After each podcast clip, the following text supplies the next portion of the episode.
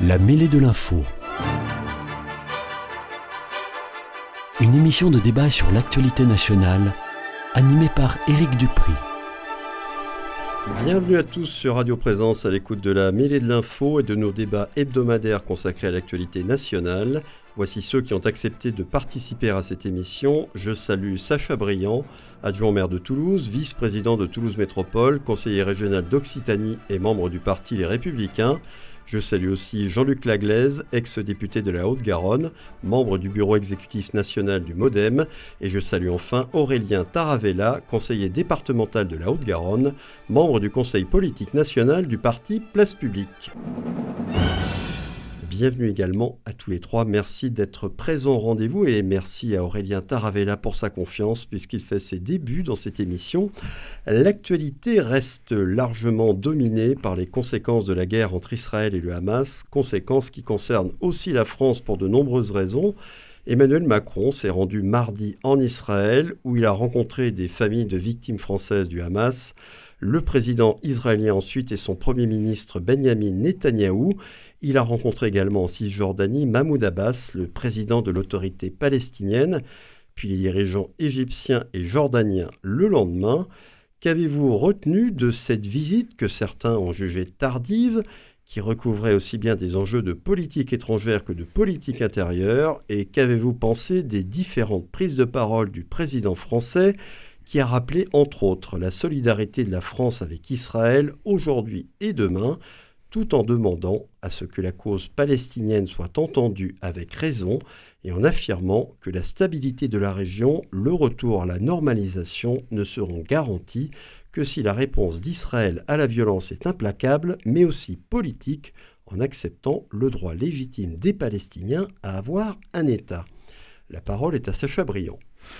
Moi, j'ai pas, pas retenu grand-chose de ces différents entretiens euh, que le président de la République a pu avoir avec euh, les euh, leaders régionaux que vous avez évoqués.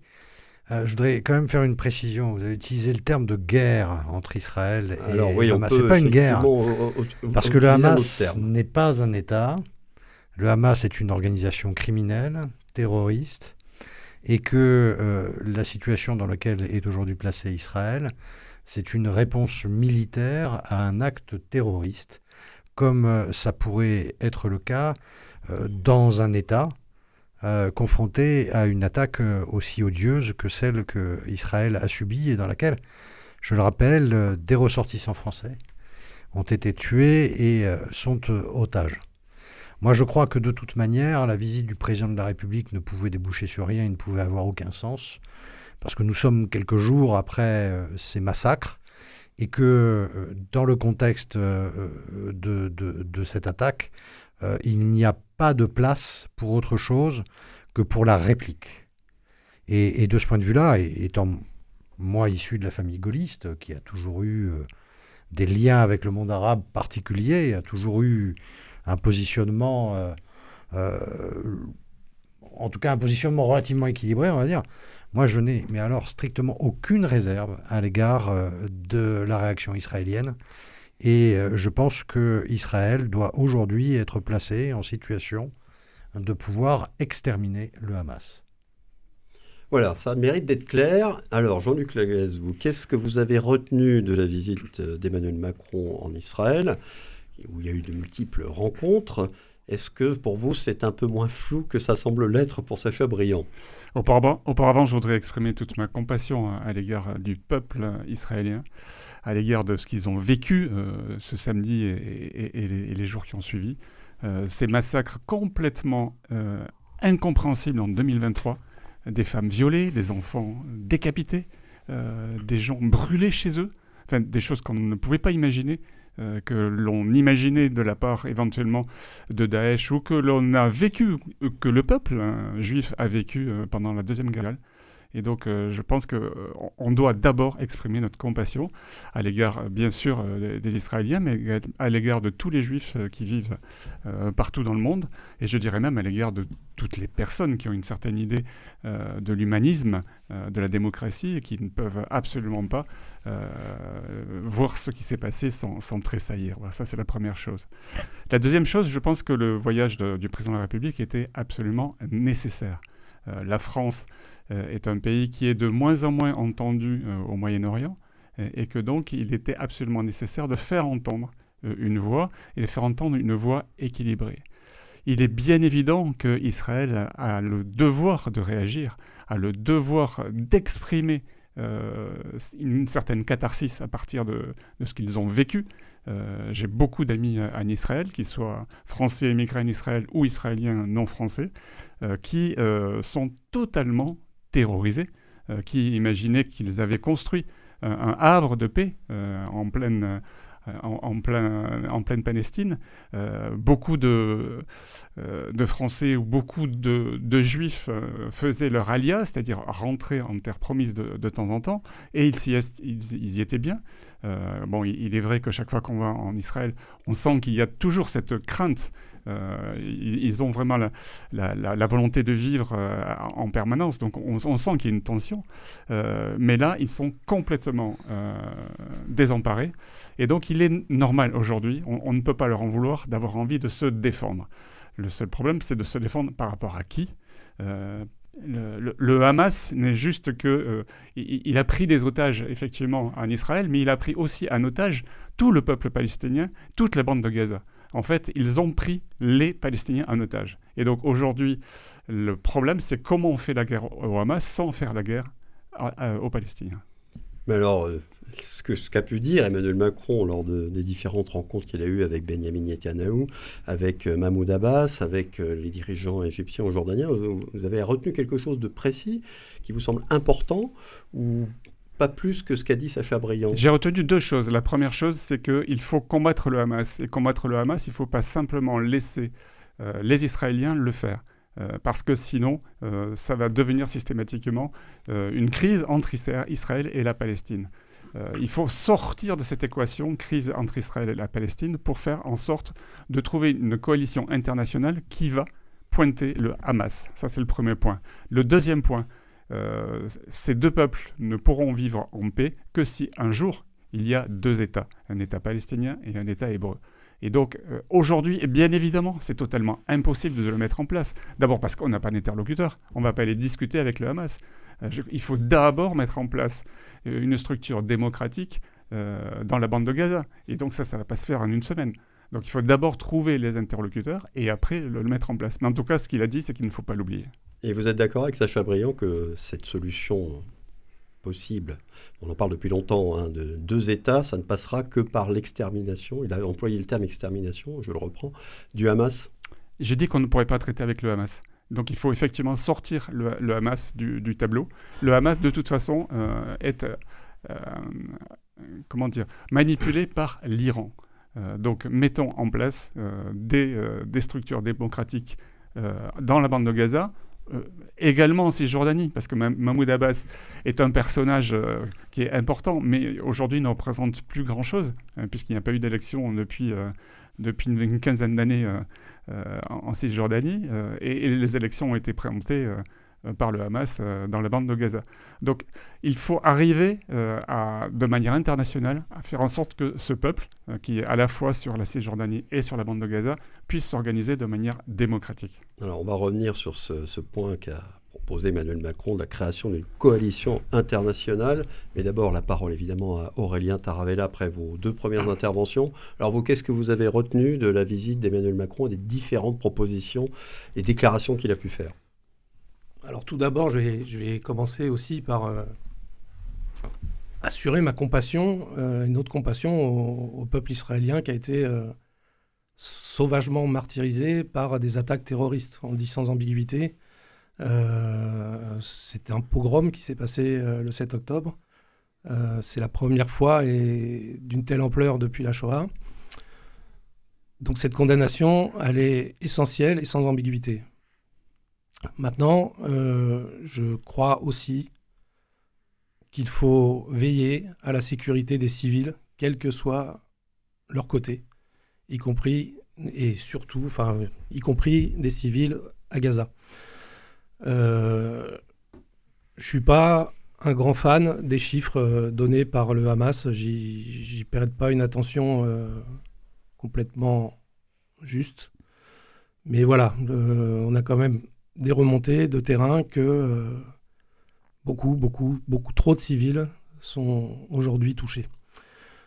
Ça nie pas le droit d'Israël de, se défendre, bien au contraire. ce droit, il est inaliénable. Comme l'a dit Sacha Briand, on ne peut pas remettre ça en cause. N'importe quel État attaqué d'un tel acte terroriste a le droit de se défendre. Maintenant, il faut le faire dans le respect du droit humanitaire international. Sur euh, la visite du président, euh, peut-être la, la, première nécessité que j'y vois, c'était de rééquilibrer un peu le discours qui avait été porté la semaine précédente par euh, Yael Bonne-Pivet sur place. Donc le président de l'Assemblée nationale. Voilà, que, on va en parler en deuxième partie d'émission. Tout à fait, mais, ce, mais pas pour le même sujet. Oui. Mais sa prise de parole avait été pas assez équilibrée, à, mon sens, et euh, la, vertu du président de la République, là, c'est qu'il a rééquilibré un peu les choses. Je l'ai trouvé un peu trop timoré sur, euh, l'appel au calme et, euh, et justement à protéger. Il l'a évoqué quand même, la protection des civils, mais il aurait pu faire un peu plus. Euh, voilà pour le moment sur les échanges. Enfin, je vais rebondir sur la nécessité de détruire et d'exterminer le Hamas. 100% d'accord. Et il n'y aura pas de solution de paix tant qu'il y aura le Hamas. Mais si on veut aussi assécher le Hamas, il va s'en falloir s'en prendre aux gardiens de la révolution en Iran et au Qatar.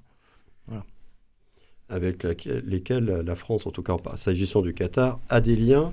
Alors, le président de la République s'est rendu aussi en Cisjordanie, comme j'ai rappelé dans mon introduction, pour rencontrer Mahmoud Abbas, le président du Hamas ce qui a pu être critiqué par certains observateurs de l'autorité palestinienne. Euh, c'est ce que j'ai dit au début, effectivement. Euh, certains y ont vu euh, le fait que Emmanuel Macron mettait sur un pied d'égalité, en quelque sorte, l'agresseur terroriste et l'agressé israélien. Est-ce que vous pensez que cette rencontre ne s'imposait pas ou est-ce qu'elle était nécessaire, judicieuse? Sacha Briand.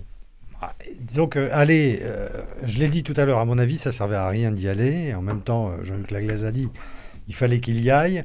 Donc c'est un exercice extrêmement difficile, ça s'appelle une pirouette. Mais de toute manière, il n'y a rien à attendre d'une telle visite dans, ce contexte-là. On a d'un côté euh, une organisation terroriste et de l'autre un vieillard euh, d'un système mafieux euh, du XXe siècle, qui n'a plus aucune prise sur l'autorité palestinienne et qui ne survit que par un relatif isolement et puis une absence totale de, mouvement et de réaction à quoi que ce soit. Moi, je pense que le problème, enfin, aller voir Mahmoud Abbas, euh, alors que celui-ci avait décrété trois jours de deuil euh, en, réaction à la prétendue euh, attaque d'un hôpital qui s'est avéré être à la fin probablement un déchet dont on ne sait pas encore d'où il vient, mais en tout cas certainement pas une attaque délibérée, et encore moins une attaque délibérée d'Israël, mais un déchet sur un parking, et qui contribue à cette grande mise en, scène de, la communication du, Hamas. Moi, je ne crois pas du tout aux chiffres euh, du Hamas, qui a la faculté, s'il le souhaite, de permettre à la population civile de quitter le nord de Gaza. Et, les Israéliens ont diffusé largement de l'information pour inciter la population civile à aller vers le sud. Je rappelle que euh, Gaza, je crois que c'est 40 km. Donc même sans voiture, c'est pas traverser un pays, c'est pas l'exode de 40. Hein. Euh, c'est faisable pour toutes les personnes de bonne volonté qui veulent le faire. Et certes, comme l'a dit très bien Jean-Luc Laglaise, il est manifeste que la masse prend en otage la population palestinienne. Il n'en demeure pas moins qu'à un moment, il va falloir que la population palestinienne grandisse, devienne majeure et se débarrasse, alors qu'aujourd'hui, manifestement, elle soutient quand même très largement, y compris le Hamas. Quand on voit les scènes de l'IS à l'annonce des massacres, quand on voit euh, ce qui s'est passé là-bas, il y a quand même un problème de responsabilité, y compris de la population civile. Ils ont la possibilité de partir. Personne n'a jamais réussi à empêcher une population qui veut s'enfuir de s'enfuir. Personne. Et c'est pas dans la situation actuelle de Hamas, malgré sa barbarie, malgré sa brutalité, y compris à l'égard des Palestiniens, qui pourrait euh, les en empêcher. Donc Mahmoud Abbas, je ne sais pas à quoi ça sert. Ça sert à donner un signal que euh, le président Macron n'est pas allé voir simplement euh, le gouvernement israélien.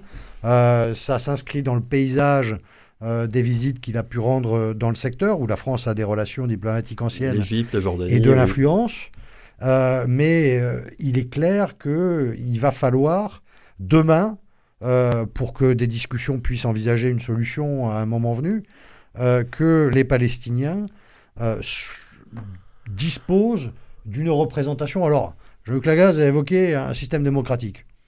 Chaque fois qu'on a voulu importer la démocratie dans le monde arabe, ça s'est traduit par une situation encore plus catastrophique que ce qu'il y avait avant. À chaque peuple de décider de son mode de gouvernement.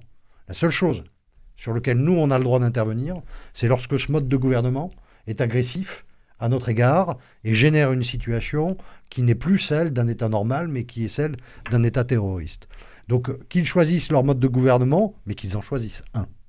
Et qu'ils décident à un moment donné, parce que je pense qu'ils sont capables de prendre conscience de la situation dans laquelle ils sont, que ça ne peut pas continuer pour eux-mêmes que cette situation ne peut pas continuer. Il appartient aujourd'hui aux Palestiniens de se choisir un système de gouvernement et des représentants qui sont en capacité à négocier. Depuis 20 ou 30 ans, euh, le gouvernement israélien, encore une fois, je l'ai dit, moi je suis de tradition gaulliste, donc je suis plutôt euh, euh, attentif à la position du, gouvernement israélien. moi j'observe qu'à chaque fois qu'il y a eu des pas, ça a été malgré tout ceux des gouvernements israéliens. Et que, à part euh, la reconnaissance par Yasser Arafat euh, du caractère, euh, de la caducité de la charte de l'OLP, il n'y a rien eu qu'ils aient été capables de mettre en place de stable pour assurer un partenariat fiable et efficace avec l'État hébreu. Jean-Luc Lagaz, est-ce que vous êtes d'accord avec ce que vient de dire Sacha Briand, notamment sur le fait que la, la visite à Mahmoud Abbas n'était peut-être pas forcément judicieuse? Moi, je pense qu'aujourd'hui, toutes les visites euh, sont judicieuses. Toutes les visites de toutes les personnes qui peuvent avoir une influence, euh, petite ou grande. Sont nécessaires. Euh, Mahmoud Abbas euh, a une influence. même s'il n'est plus légitime, il a une influence. la légitimité, au sens français du terme, n'a pas obligatoirement, n'a pas obligatoirement le, même sens au Moyen-Orient. la visite à Amman, en Jordanie, était nécessaire. La visite en Égypte était nécessaire. Euh, non pas pour reconstruire euh, euh, la Palestine demain matin, mais peut-être peut-être dans, dans, les années qui viennent, oui, c'est absolument nécessaire. par contre, je ne suis pas aussi optimiste que, que, Sacha Briand sur la capacité des Palestiniens à se choisir euh, Je ne sais pas si l'optimisme il dit que c'est ce qu'il faudrait faire. à se choisir des gouvernants euh, plus responsables. Euh, aujourd'hui, s'il y avait une élection en Cisjordanie, c'est le Hamas qui remporterait les élections. pourquoi? Parce que plus de la moitié de la population a moins de 20 ans. donc plus de cette population, elle n'a entendu depuis qu'elle est née que mort à Israël, Israël nous oppresse, il faut les tuer, il faut qu'Israël s'en aille. Et donc ce sont des gens qui sont totalement embrigadés. Euh, les seuls qui arrivent à partir, ce sont les quelques femmes, euh, puisque les femmes sont... Euh, il y a un régime de, charia, hein. donc les femmes sont interdites, l'homosexualité est interdite, donc les seuls qui arrivent à survivre quand ils ont un minimum de réflexion, ce sont des gens qui sont allés se réfugier en Israël. Hein. donc des Palestiniens réfugiés en Israël. Et ils n'ont pas intérêt à être repris par des Palestiniens, parce que sinon, ils se font de toute façon lapider. Donc je, pense que ça va être assez compliqué pour que les Palestiniens se choisissent euh, des représentants euh, avec lesquels on va pouvoir faire la paix. Donc là, euh, d'où l'idée de travailler avec d'autres pays arabes qui vont peut-être aider à mettre en place cette, nouvelle, cette nouvelle instance dirigeante. Aurélien Taravella, la visite d'Emmanuel Macron et la discussion qu'il a eue avec Mahmoud Abbas, il fallait le faire bah, je pense qu'il fallait le faire, ne serait-ce que du côté du, symbole, pour euh, commencer à, ou recommencer à avoir une perspective de un jour peut-être, euh, une solution à deux États. Euh, ce qui n'a pas été assez dit, je pense aussi, dans la visite d'Emmanuel Macron, ce qui n'a pas été témoigné, c'est l'insupportable, enfin ça n'a pas été du tout dénoncé d'ailleurs, c'est la colonisation de la Cisjordanie. Parce que là, on fait un l'amalgame dans, ce qu'on dit entre euh, le Hamas à Gaza et les Palestiniens. Il ne faut pas faire l'amalgame, c'est pas du tout la même chose. Mais c'est vrai, je rejoins ce que dit Jean-Luc Laglaise, pardon. Euh, la population est très jeune, a connu que ça. Et comme le rappelait Sacha Briand, la bande de Gaza, c'est 30 km. Et ça fait 20 ans qu'ils sont nés là et qu'ils n'ont jamais pu sortir de, cette bande de terre entourée de murs. Euh, j'excuse rien hein, dans mes propos, c'est pas du tout ça. Mais quelle est la perspective pour ce peuple aujourd'hui? Quelle est-elle? Aujourd'hui, que ce soit côté palestinien avec le Hamas, côté israélien avec Netanyahou, ce sont les fossoyeurs des accords de paix euh, d'il y a 30 ans. Qui sont au pouvoir. Qui sont au pouvoir. Et donc, il va falloir aussi, sans doute, et c'est appelé grandement par le peuple israélien, d'après ce que je vois. Aujourd'hui, il y a des manifestations, encore aujourd'hui, pour demander la démission de Netanyahou, et je crois que c'est deux tiers aujourd'hui d'Israël demandent le départ de Netanyahou. Alors c'est sans doute pas le moment, pendant une période de, de nécessaire euh, euh, union, action, union nationale, union nationale et action contre le Hamas. Mais il faudra tirer les leçons de tout ça aussi après, et notamment des erreurs de Netanyahou, qui avait euh, libéré la frontière avec Gaza pour aller défendre des colonies. Je reviens sur ce que vous disiez, sur le fait qu'Emmanuel Macron, lorsqu'il a discuté avec Benjamin Netanyahou, n'a pas abordé la question des colons euh, en Cisjordanie, des colons israéliens.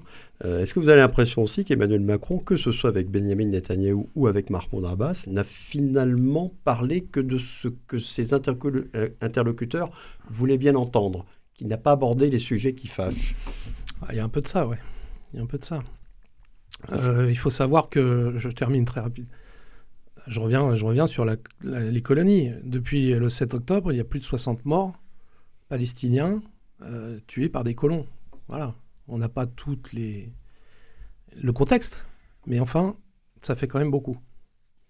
Sacha Briand, vous pensez qu'Emmanuel Macron n'a pas voulu aborder les sujets qui fâchent avec ses différents interlocuteurs En tout cas, on n'a rien, à part, à part une, euh, une proposition de coalition qui a dû être corrigée par le service de presse de l'Élysée parce qu'on ne savait plus trop s'il voulait y aller avec des Mirages 2000. Euh, euh, mais on n'a pas bien compris et le message n'a pas été clair. Mais encore une fois, moi, je ne en fais pas le reproche parce que, d'une part, le Proche-Orient, historiquement, c'est quand même l'une des situations géopolitiques les plus compliquées, les plus, confuses même qu'il y a. Et dans cette période, dans ce moment-là, de toute manière, euh, Biden y est allé parce qu'il est en pré-campagne euh, électorale. C'est naturel, c'est un enjeu politique, euh, y compris de politique intérieure, qui est très important aux États-Unis. Mais de toute manière, ça n'a aucun sens. Aucun sens. Le temps actuel est celui des mesures militaires contre le Hamas. Tout le reste, éviter, alors que tout le monde mettre un petit peu son regard sur la situation pour éviter qu'il y ait un embrasement général, c'est probablement euh, tout à fait souhaitable. Et je crois que ça, là-dessus, les États-Unis ont été les premiers à réagir et d'une façon qui est, un peu plus sérieuse qu'une simple visite, c'est en envoyant deux porte-avions. Euh, parce que c'est quand même ça qui permet de faire tomber la pression le plus rapidement et le plus efficacement possible. Euh, bon, nous, on a envoyé Emmanuel Macron dans un Airbus. Euh, c'est une autre technique. Euh, je ne suis pas persuadé qu'elle soit d'une très grande efficacité, mais ça coûte rien à la France d'être présente et de faire entendre sa voix que personne n'écoute plus. Si, ça coûte à la France, et notamment quand Emmanuel Macron euh, parle à Netanyahou, il lui, il lui, parle aussi de retenir le bras. et il lui dit également qu'il faut absolument ouvrir des couloirs humanitaires. Et la France n'envoie pas de porte-avions militaire, mais elle envoie quand même un porte-hélicoptère qui, est, qui est un navire hôpital. Euh, à Gaza et qui va arriver dans les heures qui arrivent. magnifique. Euh, bah oui, c'est quand même absolument nécessaire. C'est magnifique. Et on va envoyer, envoyer, les hélicoptères dans Gaza euh, entre deux. Ça, va être, ça va être intéressant à voir. C'est un, un, navire hôpital. Et donc, les hélicoptères serviront à faire des transferts avec l'Égypte et non pas avec Gaza. L'armée française ne rentrera pas dans Gaza. Alors, j'en viens à cette proposition d'Emmanuel Macron, euh, où il s'est dit favorable à la constitution d'une coalition internationale pour la paix, c'est le, terme qu'il a employé au, Proche-Orient, à laquelle participeraient des pays arabes. Est-ce que vous êtes également favorable à cette idée Puis peut-être plus encore, est-ce qu'elle est qu'elle vous semble réalisable? Jean-Luc Laglaise, vous aviez la parole, je vous la laisse. Ah, au jour d'aujourd'hui, ça paraît très compliqué. Euh, ça paraît très compliqué. Autant les pays arabes étaient euh, euh, favorable à une coalition dans laquelle nous étions euh, concernant Daesh, autant le Hamas qui a quand même table ouverte au Qatar, qui a table ouverte en Iran et autres, ça va être beaucoup plus, beaucoup plus compliqué. Aurélien Taravella, vous y croyez, vous, à ça? Ah non, je pense que c'est une, une idée farfelu, sorti de l'esprit de, notre président de la République. D'ailleurs, comme le disait Sacha Briand, ça a été corrigé très vite ou affiné par les services de l'Élysée. Et puis hier soir, le président lui-même a tempéré ses propos en disant que ça ne portait qu'autour du renseignement. Donc on ne sait pas très bien ce que c'est, c'est pas du tout défini. Et puis ce qu'on, le moins qu'on peut dire, c'est que ça a été plus que timidement accueilli par euh, les alliés euh, potentiels euh, de la France là-dessus. Quoi. Donc aujourd'hui, quand ça n'a pas été du même complètement ignoré, ça a été timidement pris. Donc, moi j'y vois une annonce, une de plus. Sacha Briand, je vous repose la question, mais non, mais connaître la réponse. non, mais le, problème, c'est qu'il il faut savoir contre quoi et contre qui on, se bat. Ça a été évoqué. On est dans une zone géopolitique extrêmement complexe où euh, la fracture entre les chiites et, les sunnites est, historique et fonde les oppositions géopolitiques, même si c'est largement plus euh, compliqué que ça, et où les organisations terroristes sont une technique d'influence locale de la part d'États qui ne s'embarrassent, il est vrai, pas avec euh, les, valeurs humanistes que l'Occident défend. Donc, cette situation-là, si on veut à un moment la remettre en cause et si on veut régler le problème du terrorisme euh, et des organisations terroristes islamiques, il faut aller à la tête. Euh, on a vu dans le conflit euh, entre l'Ukraine et la Russie que les sanctions, malgré tout, présentaient une efficacité. Aujourd'hui, on sait, tout le monde sait que le Qatar soutient le Hamas. D'ailleurs, le chef du Hamas est au Qatar. Donc, ce ne serait pas compliqué pour la France d'exiger d'exiger du Qatar qu'il trouve la solution, par exemple, pour libérer immédiatement les otages qui sont retenus par le Hamas, en expliquant qu'à défaut de quoi, bah, la France prendrait des sanctions à l'égard du Qatar. Moi, demain, on a un, très grand club de foot qui appartient au Qatar. Euh, je me rappelle ce qui s'est passé avec les clubs anglais détenus par des oligarques russes. Ça a été réglé en 15 jours. Alors évidemment, ça coûte cher. Ça coûte cher et ça, ça nous coûte à nous, euh, de prendre les sanctions vis-à-vis de ces pays. Ils nous achètent euh, euh, de l'armement. on commerce et on a beaucoup de mal à commercer avec les pays du monde. donc ça coûte cher. Mais il y a un moment où si on veut lutter véritablement contre ça et siffler la fin de la partie sur l'utilisation, parce que c'est juste un outil de leur part, l'utilisation de bandes de dégénérés qui ne créent que de la violence et de la déstabilisation, il faut aller au cœur du sujet et frapper là où ça fait mal. Il y a le Qatar, il y a l'Iran, il y a l'Arabie saoudite, il y a un certain nombre d'autres pays qui sont concernés par ça, et il faut juste à un moment qu'il y ait une coalition internationale pour se mettre d'accord pour dire maintenant ça suffit. Il faudra beaucoup de courage politique pour ça. Sachant, que, sachant que, que, l'Iran, par exemple, fait déjà l'objet de sanctions et que euh, ça ne l'empêche pas de financer très largement euh, quasiment à la hauteur du Qatar, euh, le Hamas, euh, de financer le Hezbollah libanais. Et, donc, les, sanctions, les sanctions sont à l'égard de, de l'Iran ont été allégées. Les sanctions ne sont pas à la hauteur de ce qui pourrait être fait, et notamment un blocus total sur les exportations de pétrole, puisque ça, ça a été levé, soi-disant contre de la nourriture, etc. Mais enfin, en tout cas, euh, et ça pèse d'ailleurs sur les marchés internationaux. Les États-Unis n'en veulent pas parce qu'ils sont très sensibles au cours du pétrole. Nous-mêmes, euh, nous sommes un peu fragiles là-dessus. Mais il y a un moment où il faut dire stop. Et si aujourd'hui, dans la situation on, de est tous très sensibles au, prix du pétrole. Si, si la situation, dans la situation de la société iranienne aujourd'hui, si en plus on impose des sanctions économiques, très puissante, il peut y avoir aussi un basculement. non, pas du tout. Ce sont les, c'est la population qui trinque. Euh, les dirigeants ne bougent Et vous pensez qu'elle ne se révoltera pas, euh, qu'elle n'aura pas la possibilité de le faire ben, On a vu euh, comment, comment ça se passait en Iran, les révoltes. on a vu comment c'est traité. c'est traité dans le sang. Donc ça ne changera pas. Euh, la politique iranienne, euh, ni la politique qatari. pas en cause le pouvoir actuel, vous pensez Les pouvoirs ne vont pas bouger. Ce sont les populations qui vont souffrir. Mais comme, comme ça se passe euh, à Gaza, c'est la population qui souffre. Alors, Aurélia Taravella, vous, est-ce que vous pensez qu'il faudrait aller aussi loin que le dit Sacha Briand bah, Je vraiment dirais même, des sanctions de nature à... Je pense même qu'il faut aller plus loin que ça, en fait. C'est-à-dire qu'aujourd'hui, le, les gardiens de la révolution qui sont à la tête de l'Iran, c'est une organisation terroriste. Mm. C'est les parrains du terrorisme local. Et le Parlement européen, par exemple, a voté il y a plusieurs mois déjà le fait de devoir reconnaître cette organisation comme terroriste. Qui bloque, c'est les États.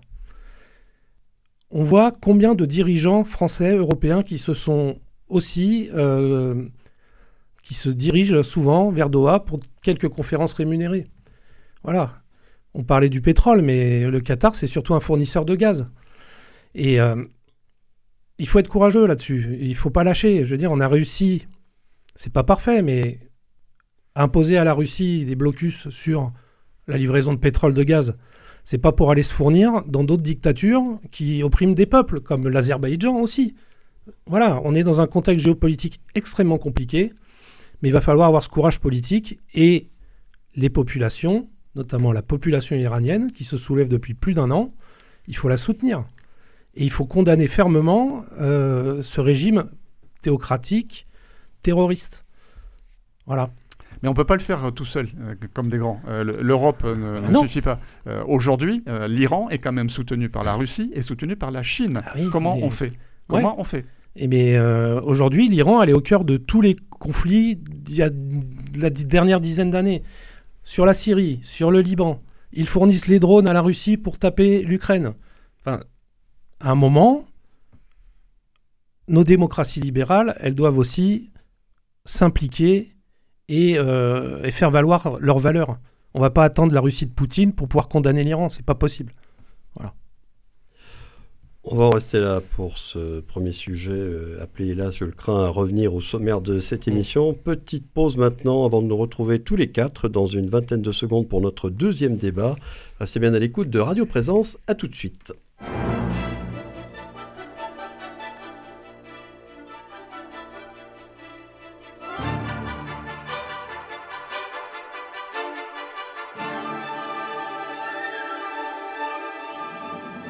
La mêlée de l'info, Éric Dupri. Retour à l'antenne en compagnie de mes trois invités, Sacha Briand, Jean-Luc Laglaise et Aurélien Taravella. Nous avons évoqué tout à l'heure les conséquences de la guerre entre Israël et le Hamas en France, et notamment sur la scène politique française. Il en est qui deviennent quasi quotidiennes. Ce sont les polémiques faisant suite à des déclarations de Jean-Luc Mélenchon ou de certains membres de la France insoumise. Le leader des Insoumis s'est encore fait remarquer le week-end dernier en postant un tweet sous la photo de participants à une manifestation de soutien aux Palestiniens où il écrivait à propos de la présidente de l'Assemblée nationale que nous avons citée tout à l'heure, Yael Braun-Pivet, après la visite de celle-ci en Israël. Voici la France. Pendant ce temps, Madame Braun-Pivet campe à Tel Aviv pour encourager le massacre et il terminait en disant pas au nom du peuple français. Pour l'exclamation. En découvrant ce tweet, est-ce que vous avez aussi été particulièrement choqué par son contenu Et jugez-vous, comme certains des adversaires de Jean-Luc Mélenchon n'hésitent pas à le dire, que son contenu est antisémite eu égard aux origines de Madame Braun-Pivet? Jean-Luc Laglaise. Quand on lit le, tweet de Mélenchon, euh, on, dit bah, c'est du Mélenchon. Qu'est-ce que fait Mélenchon depuis euh, des années maintenant? Euh, Il a décidé euh, de changer totalement de stratégie et de mettre en place la flatterie, la flatterie des musulmans français. Et même de la flatterie au-delà de l'imaginable, euh, puisqu'il va même jusqu'à euh, flatter l'islamisme. Donc il est, il est devenu antisémite, oui, complètement. Mais c'est une stratégie qui est assumée. Et d'ailleurs, c'est une stratégie qui est tellement assumée qu'il se moque totalement que la NUP est explosée. parce que c'est suite à ces, à ces prises de position que la NUP est en train à exploser. J'ai dit est en train, non, c'est cette semaine, elle a explosé. Euh, et, mais lui, c'est pas pas sa stratégie. Sa stratégie, c'est de continuer à être différent, à flatter ses quartiers, puisque ces quartiers ont fait en sorte qu'il qu'il ait une, un excellent score quand même euh, au premier tour euh, des élections euh, présidentielle, il est quand même arrivé troisième. Et, et, sa stratégie, elle est c'est 2027. Il, il se manque de, maintenant. Donc, euh, bien sûr, euh, une fois que vous avez décrypté quelle est la stratégie de Mélenchon, ben, vous comprenez exactement tous les mots qu'il utilise. Et en tout cas, il les utilise à dessein. C'est quelqu'un d'extrêmement cultivé. qui vient, qui connaît le sens des mots, qui connaît tout le sens du mot, qui a été humaniste, qui a été formé au Parti socialiste avec des gens brillantissimes, euh, et, qui en est sorti, euh, qui en est sorti et, de loin maintenant, euh, puisqu'il est plus reconnu par ceux, qui étaient les siens. et, donc sa stratégie est compréhensible et lisible, et il n'a plus rien à faire dans le spectre républicain. On abordera cette question-là. Est-ce que LFI et Jean-Luc Mélenchon font encore partie de l'arc républicain? Mais d'abord, je vais donner la parole à Aurélien Taravella. Donc, vous êtes à place publique, pour ceux qui ne le sauraient pas, c'est un parti engagé à gauche, mais qui n'est pas dans la NUPES. Hein. Mmh, tout à fait. Alors vous, qu'est-ce que vous pensez de, ce tweet de Jean-Luc Mélenchon? Et est-ce que l'accusation d'antisémitisme vous paraît fondée? Alors, juste pour repréciser, Place Publique au niveau national n'est pas dans la NUPES, mais Place Publique en Haute-Garonne fait partie du comité de liaison de la NUPES. Et j'étais moi-même candidat suppléant législative de la NUPES. J'ai été choqué. Effectivement, j'ai moi aussi été choqué par ce tweet. Et en fait, j'en ai marre des déclarations intempestives de Jean-Luc Mélenchon, clairement. Euh, elles rendent la gauche inaudible. On a tellement de choses à dire, en ce, surtout en ce moment, sur des sujets euh, extrêmement importants qui portent sur l'humanisme, qui portent sur... Euh, on a plein de problèmes partout. Et on est totalement inaudible parce que tout est, ces tweets à dessein euh, bordélisent le, débat euh, et, le but c'est d'être repris sur les chaînes info qui n'attendent que ça. Euh, Raphaël Glucksmann, cette semaine dans l'Express, a fait lundi, là, il a fait une, une, interview et il précise que cette stratégie, c'est l'aboutissement d'une logique de radicalisation permanente qui vise à camper le nous contre le eux. Et ce nous contre ce eux ne partage plus rien, même pas la base, même pas le fait d'affirmer que des terroristes sont des terroristes. On en est là. Et donc, euh, ça sert à cliver, à outrance la société. Et c'est pas bon. C'est pas bon, on n'a pas besoin de ça. Moi, je crois par contre que Jean-Luc Mélenchon n'est pas antisémite. Mais dans sa logique d'affrontement, il joue dangereusement avec l'imaginaire euh, euh, antisémite. Je veux dire, les propos du tweet, Madame Braun-Pivet, Camp à Tel Aviv, même si ça a été après, essayer, ils ont ramé pour essayer de dire mais non, mais c'est un campement militaire, nanana, euh, ça revient. Vous savez, moi je suis président de la commission Valeurs de la République et Mémoire au département. Donc l'imaginaire, la rhétorique antisémite, elle est là. Et je pense qu'il joue dangereusement avec ça et il faut que ça s'arrête. C'est plus possible quoi. Donc ça suffit. Il faut lui retirer Twitter à Jean-Luc Mélenchon. Ça va être compliqué ça. Ça va être compliqué.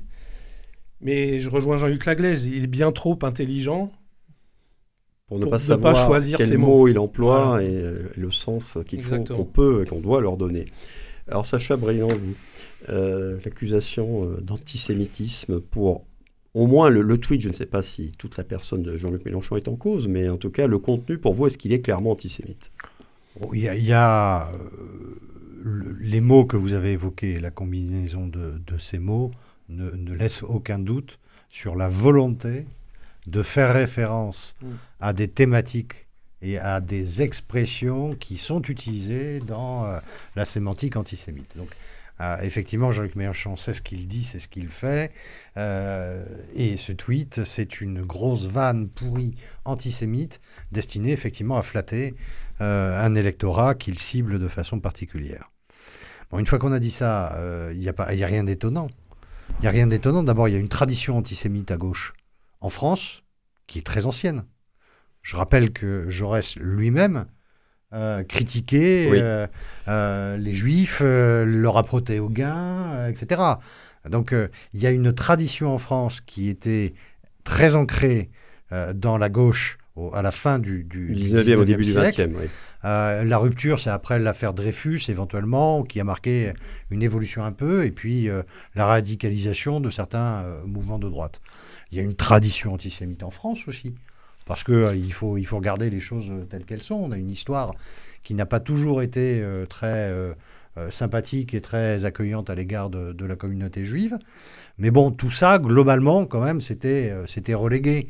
Euh, depuis euh, quelques euh, décennies. si on considère que Jean-Luc Mélenchon flatte un certain électorat antisémite, c'est peut-être pas l'antisémitisme dont vous parlez, le vieil antisémitisme français, c'est un autre. je le disais, tout ça, ça a, été relégué, mis à part les, dérives et les délires de Jean-Marie Le Pen pendant un certain temps, on, avait le sentiment que cette question pouvait être réglée. Et on découvre qu'il y a en France, dans la population et la communauté plutôt musulmane, euh, un niveau d'antisémitisme qui est extrêmement puissant, extrêmement puissant, qui est ancré dans des valeurs, qui est ancrée dans une éducation, dans une vision, et qui est euh, nourrie, euh, c'est vrai, même à distance, par le conflit au Proche-Orient.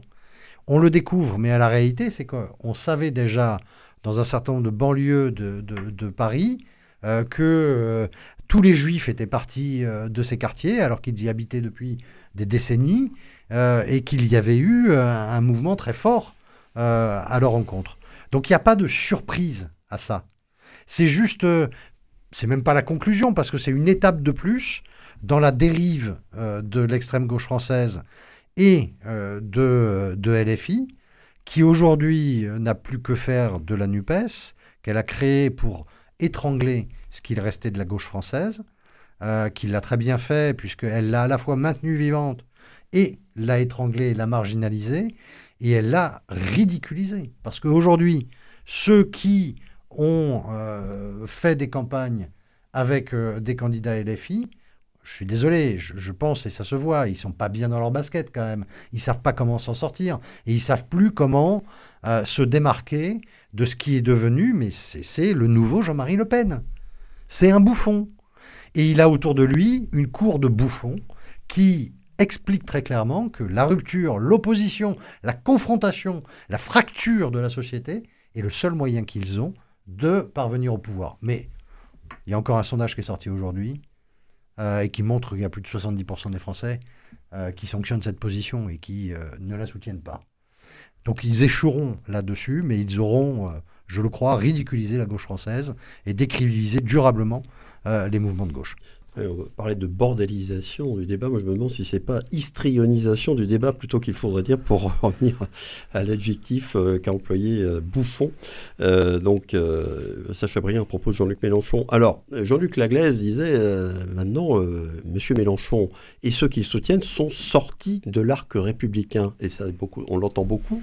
Aurélien Taravella, vous qui êtes engagé à gauche, est-ce que vous iriez jusque-là? Est-ce que Jean-Luc Mélenchon et ses soutiens à la LFI, pas tous, hein, on va parler de ceux justement qui qui, se démarquent euh, sont sortis de l'arc républicain, selon vous, après les, dernières déclarations qu'ils ont pu faire et qui, se, qui, viennent faire suite à d'autres hein? Bah, Moi, je commencerai par distinguer les filles de sa direction, effectivement. Et, euh, c'est pas à moi de dire qui est ou pas dans l'arc républicain. c'est aux électeurs, selon vous, de le faire? Je pense. Je pense que c'est aux électeurs de faire euh, le distinguo. Euh, bon, on peut remonter à la fin du XIXe siècle avec une, gauche antisémite, mais quand même, Jaurès, après l'affaire Dreyfus, il a radicalement changé d'opinion. On a eu Jean Zay derrière. voilà, des gens, des radicaux. Moi, aujourd'hui, euh, je crois que chez les filles, notamment, il y a des gens d'extrême valeur. Des gens avec qui je continue à travailler au quotidien. Des gens qui sont engagés dans les luttes sociales, qui sont engagés dans les luttes contre l'homophobie, contre le racisme. Ils existent, ils sont là, ils sont dans les ONG, ils sont dans les associations, ils sont dans, les, dans le cœur de la cité. Et donc je généraliserai pas. Mais il y a vraiment effectivement une problématique avec la stratégie de la direction de la France insoumise, clairement. Jean-Luc vous avez déjà répondu à la question tout à l'heure. Pour vous, ils sont clairement sortis de ce qu'on appelle l'arc républicain. Bon, reste à savoir ce qu'on met derrière cette expression. Mais pour vous, la, la, question se pose même plus. Mais bien sûr, mais de toute façon, c'était inscrit euh, d'avance dans leur ADN. Dans leur gène. le, le, sujet, c'était il faut montrer à quel point euh, la République française est, est, bâtie sur du sable et il faut la démolir il faut la démolir. Et donc son seul objectif, c'est de démolir, de fracturer, comme l'a dit Sacha Briand. c'est la stratégie euh, du chaos euh, à l'évidence. C'est la stratégie du chaos. On voit comment ils, font l'Assemblée. Euh, il y a des moments, je me dis que je suis quelque part...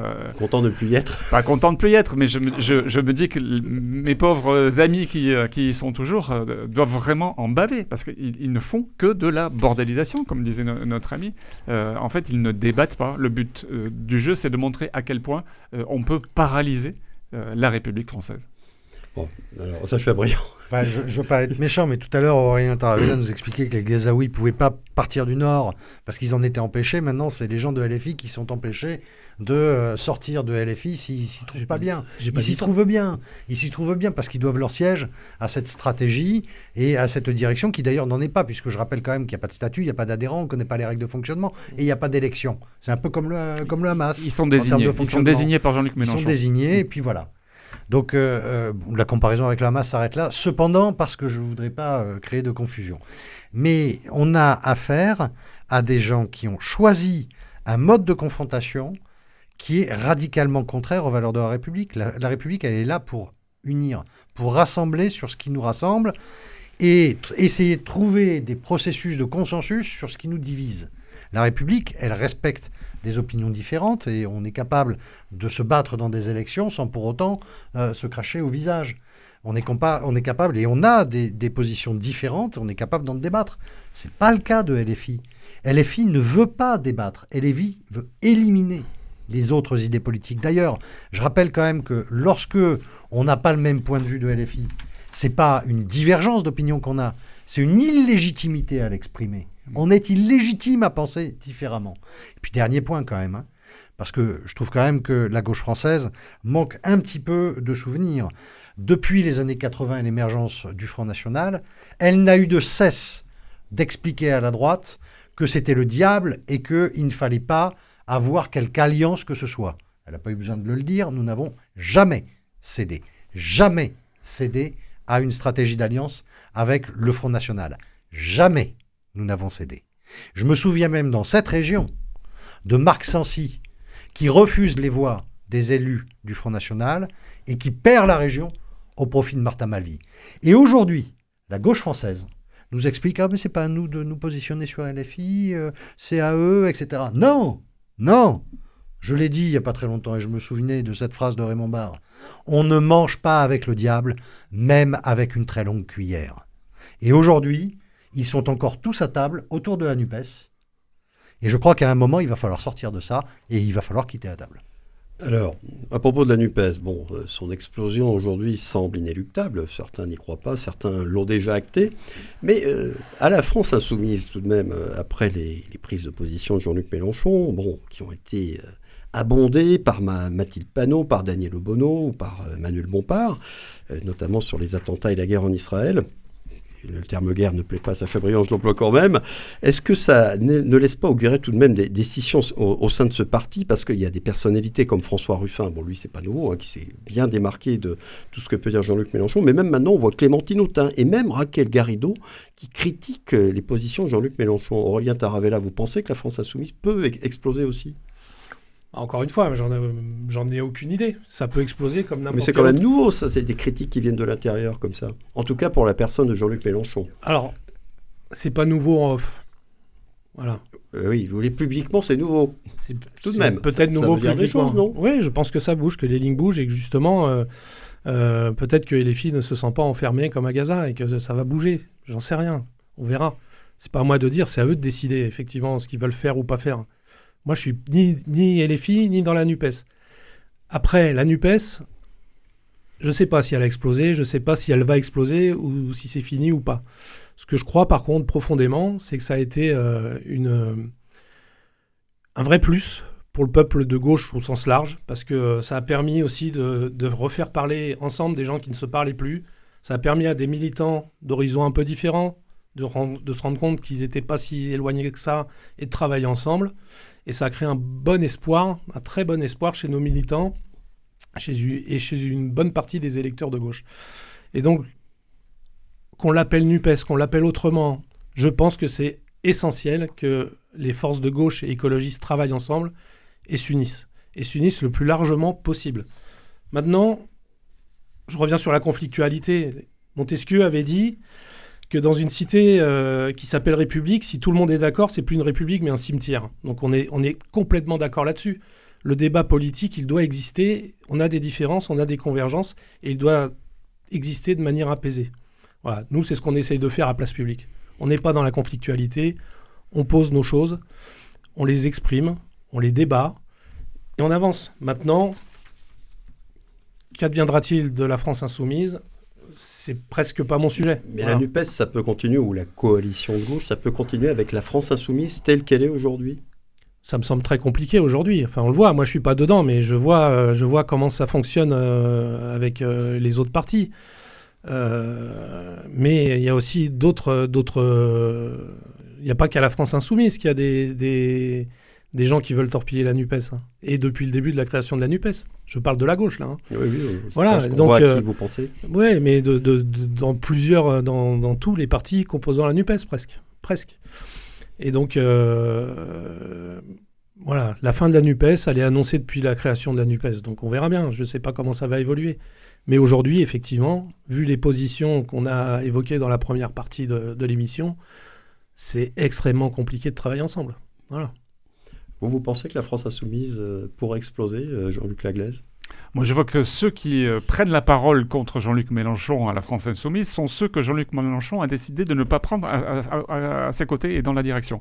Voilà, donc euh, c'est Clémentine Autain, c'est François Ruffin, c'est Coquerel, voilà. Tous ces gens-là qui étaient persuadés d'être euh, les amis de, de, Mélenchon, en fait, ils se retrouvent plus autour de Bompard. Et donc, euh, ben ils ont déjà été marginalisés. Ben donc, en fait, pour moi, c'est une réaction au fait de ne pas être dans la direction. Ah, vous pensez que c'est ça Ils auraient été dans la direction, il serait du même avis que Jean-Luc Mélenchon.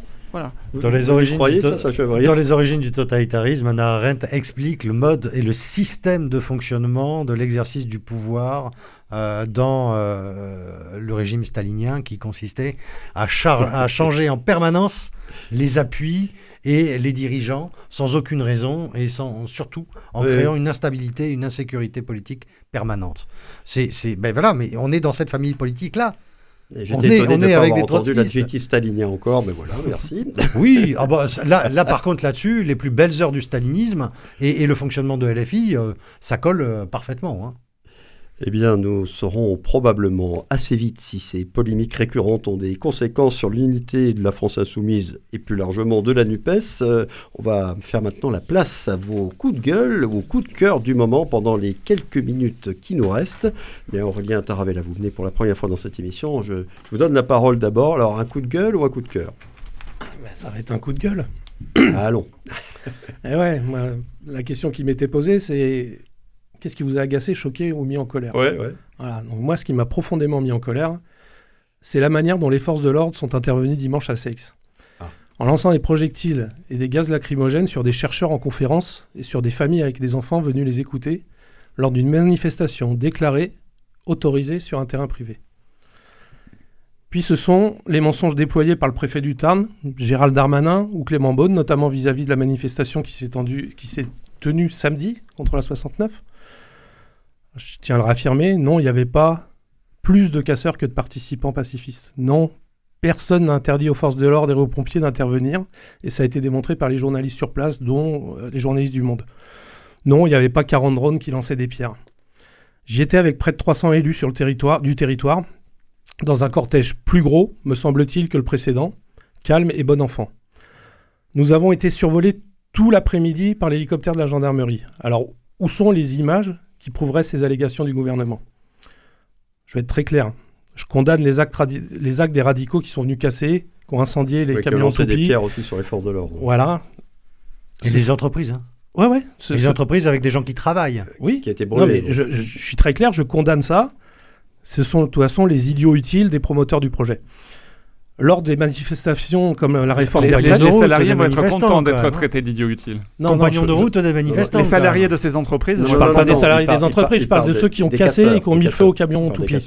Euh, euh, pendant les manifestations euh, contre la réforme des retraites, ouais, les cortèges syndicaux, ils étaient gazés sous prétexte que les Black Blocs étaient dedans. Là, on nous a dit que les Black Blocs, ils étaient à part. C'est ce qu'a dit le préfet du Tarn. Ils n'étaient pas 2500, mais 400. Je ne comprends pas que les forces de l'ordre n'aient pas réussi à, les empêcher d'agir. Très bien, c'était le coup de gueule donc d'Aurélia Taravella, Jean-Luc Laglaise. Vous, coup de gueule ou coup de cœur? Moi, ça va être plus court. Je vais avoir les deux, un coup de gueule, un coup de cœur. Le coup de cœur, c'est en fait le retour euh, de, la, de la Pologne dans la démocratie euh, ce week-end, après des élections législatives qui ont euh, plus marginalisé le, le, comment dire, le, Premier ministre qui était populiste. Mmh. Et donc, c'est Donald Tusk qui va, qui va rentrer. Donc, nous avons une Pologne qui re-rentre dans le giron de la démocratie en, Europe. Et malheureusement, par contre, c'est la Slovaquie qui a élu un, populiste, Robert Fico, qui est, et, qui s'est allié à une extrême droite pro-Russie. Et donc nous avons dans l'Europe un, partenaire qui est pro-russe. Le monde slave est compliqué. Alors Sacha Briand, vous coup de gueule ou coup de cœur? Un peu des deux. mais alors je, déborde de la semaine. je reviens au ah. quart de finale du monde. je peux pas, je peux pas passer sous silence à la fois l'arbitrage le bonheur de voir jouer l'équipe de France comme, euh, comme elle a pu jouer, et puis avoir le sentiment effectivement d'une certaine frustration euh, sur les conditions dans lesquelles euh, l'arbitrage a, opéré. Alors, errare ou manumest, hein, perseverare diabolicum, comme on dit. Et la demi-finale a laissé supposer que le goût du quart de finale était quand même un peu problématique. Et malgré tout, avec les technologies actuelles, on aurait dû et on aurait pu empêcher un peu euh, ce qui ressemble à un petit désastre euh, dans cette Coupe du Monde, malheureusement. Ah d'autant que, les, instances internationales du rugby ont, euh, acté qu'effectivement, il y, avait, des erreurs. des erreurs, il y en a toujours, c'est pas grave. Mais quand elles sont déterminantes sur le résultat d'un match, ça pose En plus, quand elles sont contre nous, c'est encore pire. Après, je mets pas en cause ce malheureux Banokif. Allez, c'est la fin de ce 129e numéro d'Amélie de l'Info. Merci beaucoup à vous trois d'en avoir été les invités et merci en particulier à Aurélien Taravella qui débutait dans cette émission. Je remercie aussi Coralie Caroline Camebrac à la régie technique. Le podcast de ce numéro est disponible et téléchargeable dès maintenant sur le site de Radio Présence comme d'habitude. Merci à vous tous de rester fidèles chaque semaine à l'écoute de la mêlée. Rendez-vous jeudi prochain. au week-end. À bientôt. À bientôt. Merci, au revoir.